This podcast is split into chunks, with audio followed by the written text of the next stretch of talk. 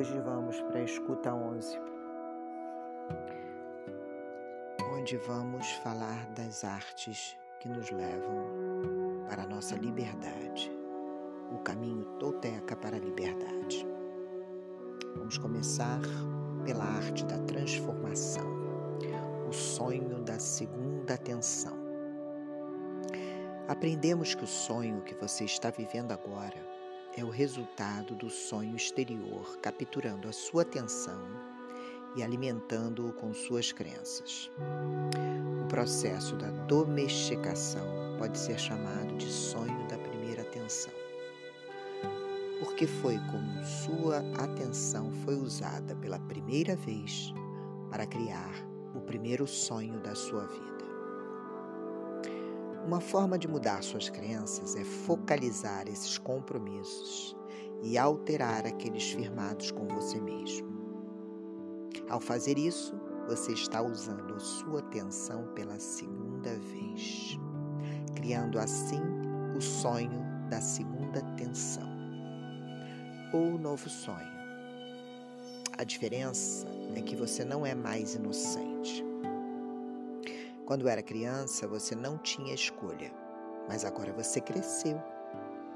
Cabe a você escolher acreditar em qualquer coisa, e isso inclui acreditar em si mesma. O primeiro passo é tornar-se consciente do nevoeiro em sua mente. E daí você precisa entender que está sonhando o tempo todo Apenas com essa consciência você tem a possibilidade de transformar o seu sonho. Se você tem a consciência de que todo o drama de sua vida é o resultado do que você acredita e o que acredita não é absolutamente real, então pode começar a mudar tudo. Entretanto, para mudar de verdade suas crenças, você precisa focalizar sua atenção sobre o que você deseja transformar precisa saber que compromissos quer mudar antes de mudá-los. Portanto, o próximo passo é desenvolver a consciência sobre todas as crenças autolimitantes e baseadas no medo que a tornam infeliz. Faça um inventário de tudo em que acredita, todos os seus compromissos e por meio desse processo inicia a transformação. Isso é o que os toltecas chamavam de arte da transformação, um campo inteiro de domínio. Você adquire o domínio da transformação alterando os compromissos baseados no medo que o fazem sofrer e reprogramando sua mente.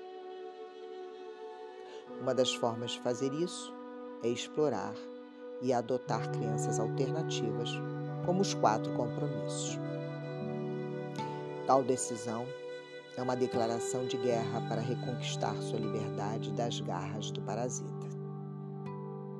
Os quatro compromissos oferecem a possibilidade de extinguir a dor emocional, que pode abrir a porta para que você aproveite a sua vida e inicie verdadeiramente um novo sonho.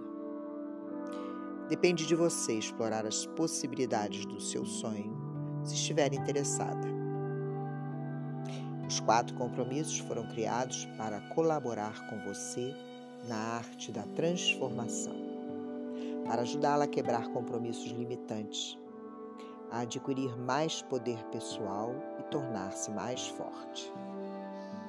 Quanto mais forte você ficar, mais compromissos vai poder quebrar até o instante em que consegui chegar ao fundo de todos eles. Chegar ao fundo de todos os compromissos é o que eu chamo de ir para o deserto, onde você encontra todos os seus demônios face a face. Depois de sair do deserto, todos esses demônios se tornam anjos. Praticar os quatro novos compromissos é um grande ato de poder. Quebrar os encantos da magia negra em sua mente requer enorme poder pessoal. a cada vez que você rompe um compromisso, torna-se mais poderosa. Comece rompendo pequenos compromissos que requerem menos poder. Quando eles são quebrados, seu poder pessoal irá aumentando até atingir um ponto em que você finalmente se torna capaz de enfrentar os grandes demônios em sua mente. Por exemplo, a menina que ouviu críticas ao seu canto tem agora 20 anos e ainda não consegue cantar, lembra? A forma de ultrapassar a crença de que a voz dela é feia é dizer: muito bem, vou tentar cantar mesmo que eu cante mal. Então ela pode fingir que alguém está batendo palmas e lhe dizendo: foi ótima. Isso pode quebrar um pouco o compromisso, mas ainda assim ele continuará ali. Só que agora ela tem mais força e coragem para tentar outra vez e insistir, até finalmente romper o compromisso. Essa é uma forma de sair do sonho do inferno. Para cada compromisso que o faz sofrer e que você deseja quebrar, será necessário fazer outro que a torne feliz. Isso faz manter o afastado o antigo acordo. Se você ocupar o mesmo espaço com um novo compromisso, então o antigo se vai para sempre e o novo ocupa o seu lugar. Existem muitas crenças fortes na mente que podem tornar esse processo uma tarefa sem esperança. Por isso, você precisa caminhar passo a passo e ser paciente consigo mesma. Trata-se de um processo lento, é verdade. A forma como você está vivendo agora é resultado de muitos anos de domesticação. Você não pode esperar mudar de um dia para o outro. Quebrar compromissos é muito difícil, porque colocamos o poder da palavra, que é o poder da vontade, em cada compromisso que fizemos. Precisamos da mesma quantidade de poder para mudar um compromisso. Não podemos mudá-lo com um poder menor do que utilizamos para fazê-lo. Quase todo o nosso poder pessoal está investido em manter compromissos que temos conosco. Isto acontece porque eles são como um vício. Somos viciados em ser da maneira que somos. Somos viciados na raiva no ciúme e na autopiedade. Somos viciados nas crenças que nos dizem: não sou bom o bastante, não sou inteligente o suficiente. Por que tentar? Outras pessoas vão fazer isso porque são melhores do que eu. Todos esses compromissos antigos que regulam o sonho de nossa vida são inumeráveis resultados de repetições. Portanto, para adotar os quatro compromissos, você precisa deixar o mecanismo de repetição. Praticar os novos compromissos em sua vida é a forma de você se tornar melhor. A repetição faz o mestre. Lembrando os quatro compromissos, seja impecável com a sua palavra, não leve nada para o lado pessoal, não tire conclusões. E sempre dê o melhor de si. A disciplina do guerreiro, controlando seu próprio comportamento. Imagina que você acorda bem cedo, numa determinada manhã transbordante de entusiasmo. Você se sente muito bem, está feliz e tem bastante energia para enfrentar o dia. Então, Durante o café, você tem uma grande discussão com seu cônjuge e fortes emoções vêm à tona. Você fica brava e, no calor da raiva, gasta um bocado de poder pessoal. Depois da briga, sente-se drenada e só deseja chorar. Na verdade, você se sente tão cansada que vai para a sua sala, perde o controle e tenta se recuperar mas passa o dia envolta nessas emoções. Não tem energia para continuar, e só deseja afastar-se de tudo. Todas as manhãs acordamos com uma certa quantidade de energia mental, emocional e física e vamos gastando ao longo do dia. Se permitirmos que nossas emoções drenem essa energia, não teremos força nunca para mudar nossa vida ou para doar aos outros. O modo como você vê o mundo vai depender das emoções que você experimenta. Quando está brava, tudo ao seu redor está errado. Nada parece certo. Você culpa tudo, incluindo o tempo, chova ou faça sol. Nada vai agradá-la. Quando você está triste, tudo à sua volta deixa triste e a faz chorar. Olha as árvores e sente-se infeliz. Vê a chuva e tudo parece muito desolado. Talvez você se sinta vulnerável e tenha a necessidade de proteger a si mesmo, porque não sabe em que momento alguém pode atacá-la. Você não confia em ninguém nem em nada ao seu redor. Tudo isso porque você enxerga o mundo com os olhos do medo. Imagine que a mente humana seja como a sua pele. Você pode tocar a pele saudável, o que é maravilhoso ela é feita para percepção e a sensação do toque é deliciosa. Agora imagine que você tem um machucado, um corte que infecciona. Se você toca a pele infectada, sentirá dor. Portanto, tenta cobri-la. Você não gosta de ser tocada por causa da dor. Agora imagine que todos os seres humanos possuam uma doença de pele. Ninguém pode tocar o outro porque irá doer. Como todos possuem pústulas na pele, a infecção e a dor são vistas como normal. Acreditamos que as coisas devam ser assim. Pode imaginar como nós nos comportaríamos uns com os outros se todos os seres humanos do mundo tivessem doenças de pele, naturalmente mal iríamos abraçar os outros, porque seria doloroso demais. Portanto, teríamos que criar um bocado de distância entre nós. A mente humana é exatamente como a pele infectada.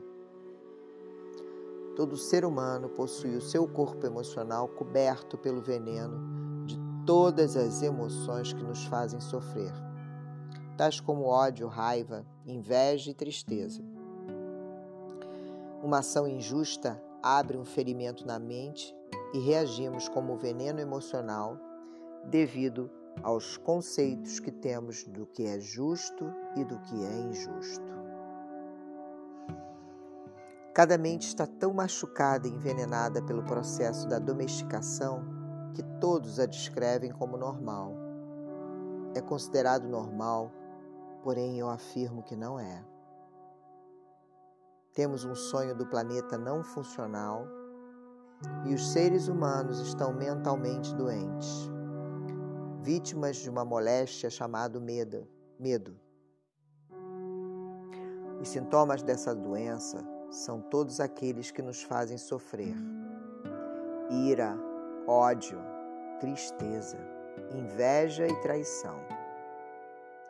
Quando o medo é grande demais, a mente racional começa a falhar. Isso é o que podemos chamar de doença mental. O comportamento psicótico ocorre justamente quando a mente se apavora e os ferimentos doem tanto que parece melhor quebrar o contato com o mundo exterior. Se pudermos encarar o estado da nossa mente como uma doença, encontraremos a cura. Não precisamos sofrer mais. Mas para isso necessitamos da verdade, que abre ferimentos emocionais, retira todo o veneno e os cura completamente. Mas como fazer isso? Precisamos perdoar verdadeiramente os que sentimos nos ter feito mal. Não porque mereçam ser perdoados, mas porque amamos tanto a nós mesmos que não queremos ficar prestando atenção em injustiças. O esquecimento é a única forma de cura. Podemos optar por ele porque sentimos compaixão de nós mesmos. Vamos esquecer.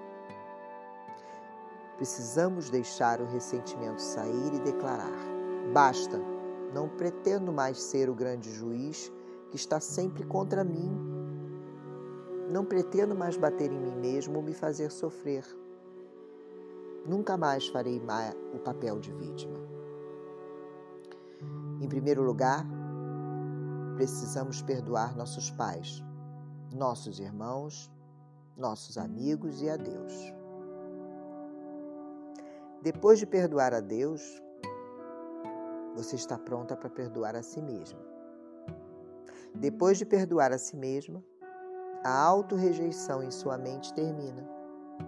A autoaceitação se inicia e o auto-amor irá crescer tão forte que você finalmente aceitará a si mesma da forma que é.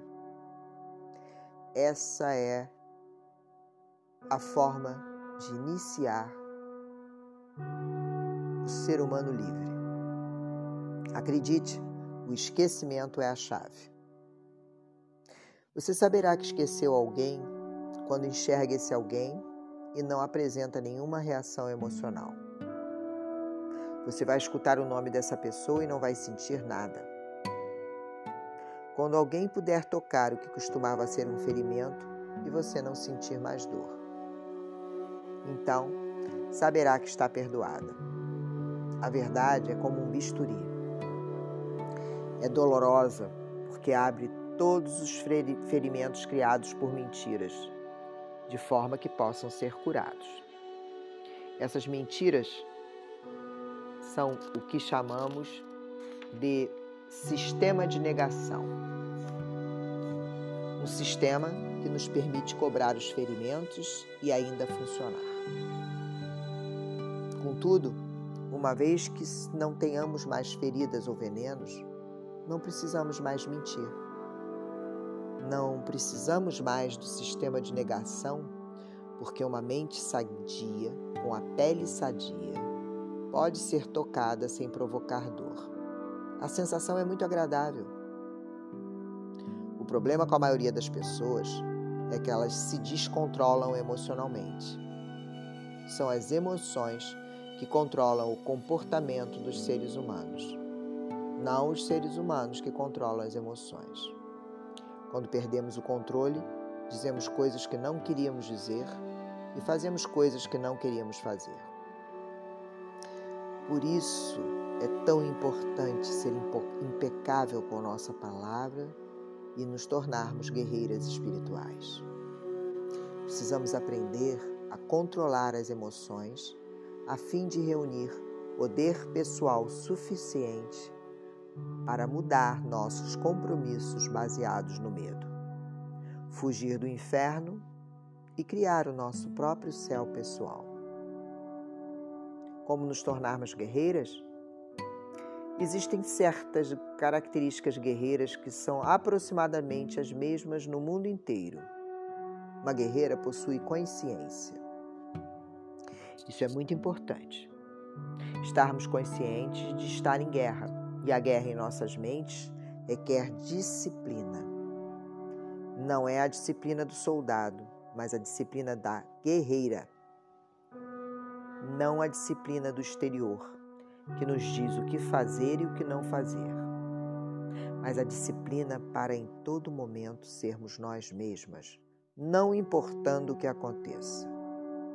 A guerreira possui controle, não o controle sobre o outro, mas sim sobre as próprias emoções, sobre o seu próprio eu.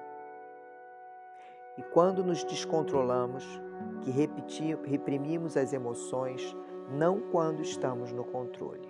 Vou repetir. É quando nos descontrolamos que reprimimos nossas emoções, não quando estamos no controle. A grande diferença entre um guerreiro e uma vítima é que a vítima reprime, enquanto o guerreiro controla. A vítima reprime porque tem medo de mostrar as emoções, medo de dizer o que deseja. Controlar não é a mesma coisa que reprimir. Controlar é conter as emoções a fim de expressá-las no momento adequado, nem antes nem depois. Por isso, os guerreiros são impecáveis com suas palavras. Eles possuem controle completo sobre as próprias emoções e, portanto, sobre o próprio comportamento. Controle não é reprimir emoções.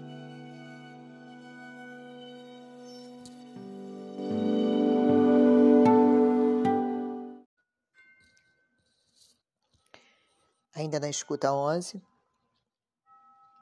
estamos no caminho tolteca para a liberdade.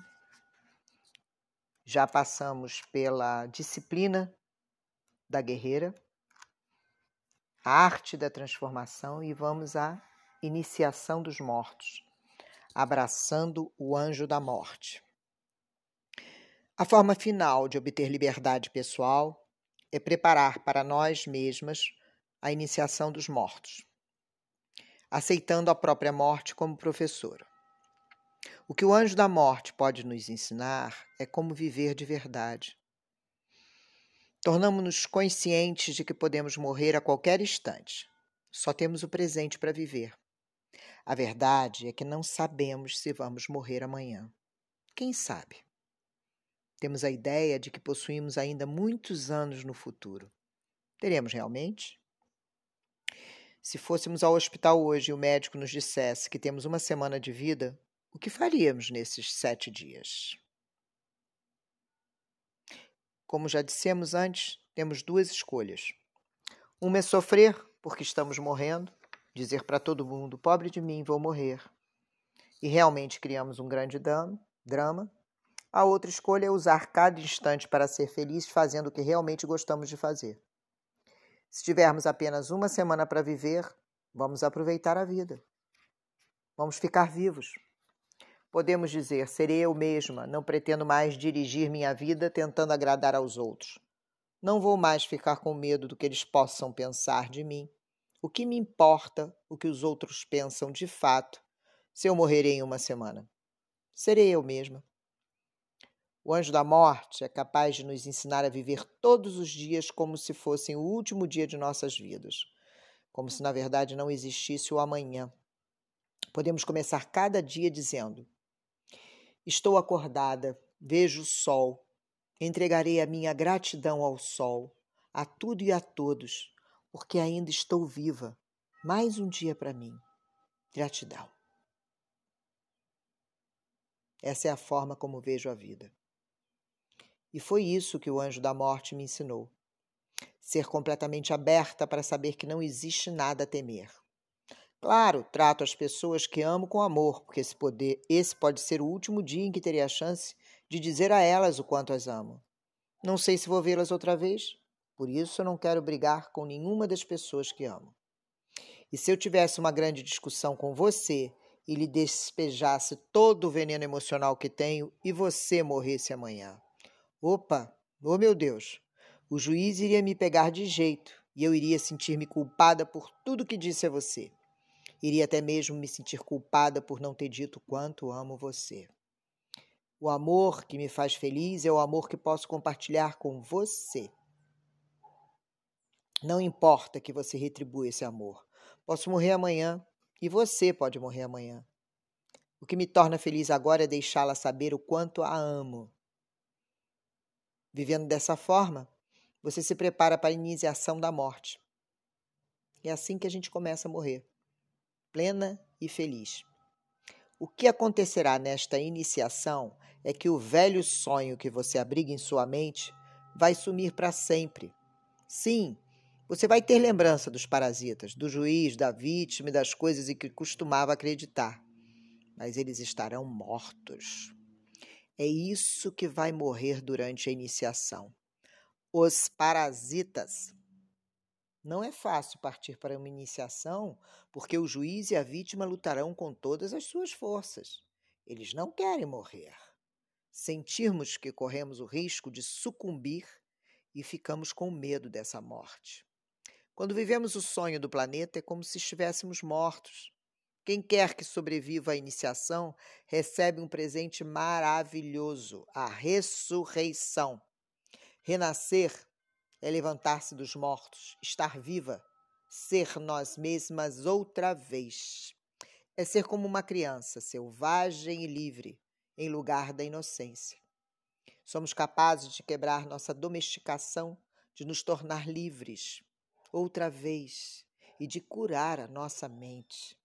Rendemos-nos ao anjo da morte.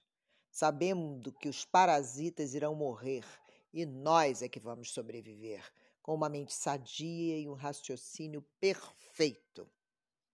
Então somos livres para usar nossa própria mente e dirigir a nossa vida.